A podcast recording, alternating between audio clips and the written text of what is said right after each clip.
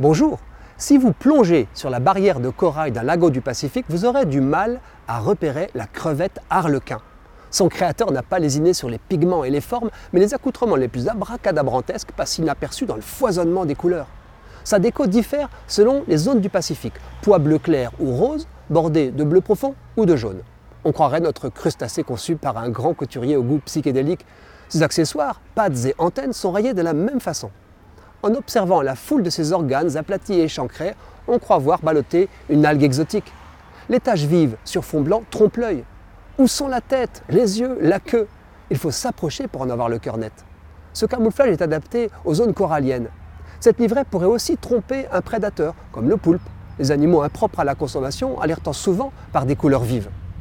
La bestiole, d'environ 4 cm, est l'une des plus élégantes du monde, mais c'est une tueuse.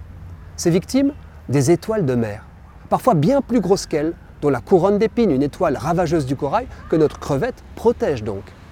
À la façon de Bonnie and Clyde, la crevette arlequin opère en couple. Le mâle, plus petit mais plus vif, détecte la proie en premier. Guidés par son odeur, nos compères arrivent sur le lieu du crime. Ils inspectent soigneusement la pauvre étoile, qui ne peut s'échapper. Les agresseurs la paralysent par des aiguillons spécialisés, puis leurs pattes et leurs pinces aplaties opèrent une dissection in vivo, accompagnée du grignotage des morceaux découpés. La victime est entamée par une extrémité et ses organes vitaux épargnés le plus longtemps possible. Vous connaissez l'aptitude de l'étoile de mer à se régénérer après amputation. Nos bouchers en profitent. Ils peuvent lui sectionner un bras et conserver le reste bien vivant, donc frais, dans leur garde-manger. Une étoile peut aussi leur laisser un bras en gage et s'enfuir avec les autres.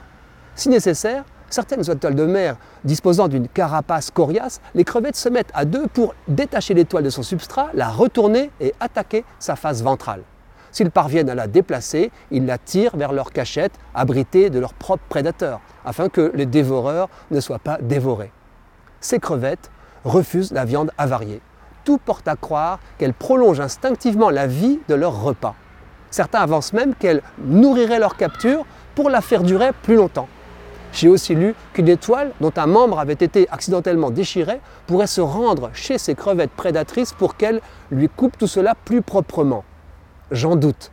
Ce qui est certain, c'est que nos deux nous merveilles forment, pendant les sept ans que peut durer leur vie, un couple aussi stable qu'ultra-violent. Le mâle, territorial, chasse les intrus avec véhémence. Les batailles de domination peuvent être mortelles. La reine des crevettes attire les aquariophiles, mais elle ne survit qu'en dévorant des étoiles de mer fraîches, vous l'avez compris, à défaut quelques pieds d'oursin.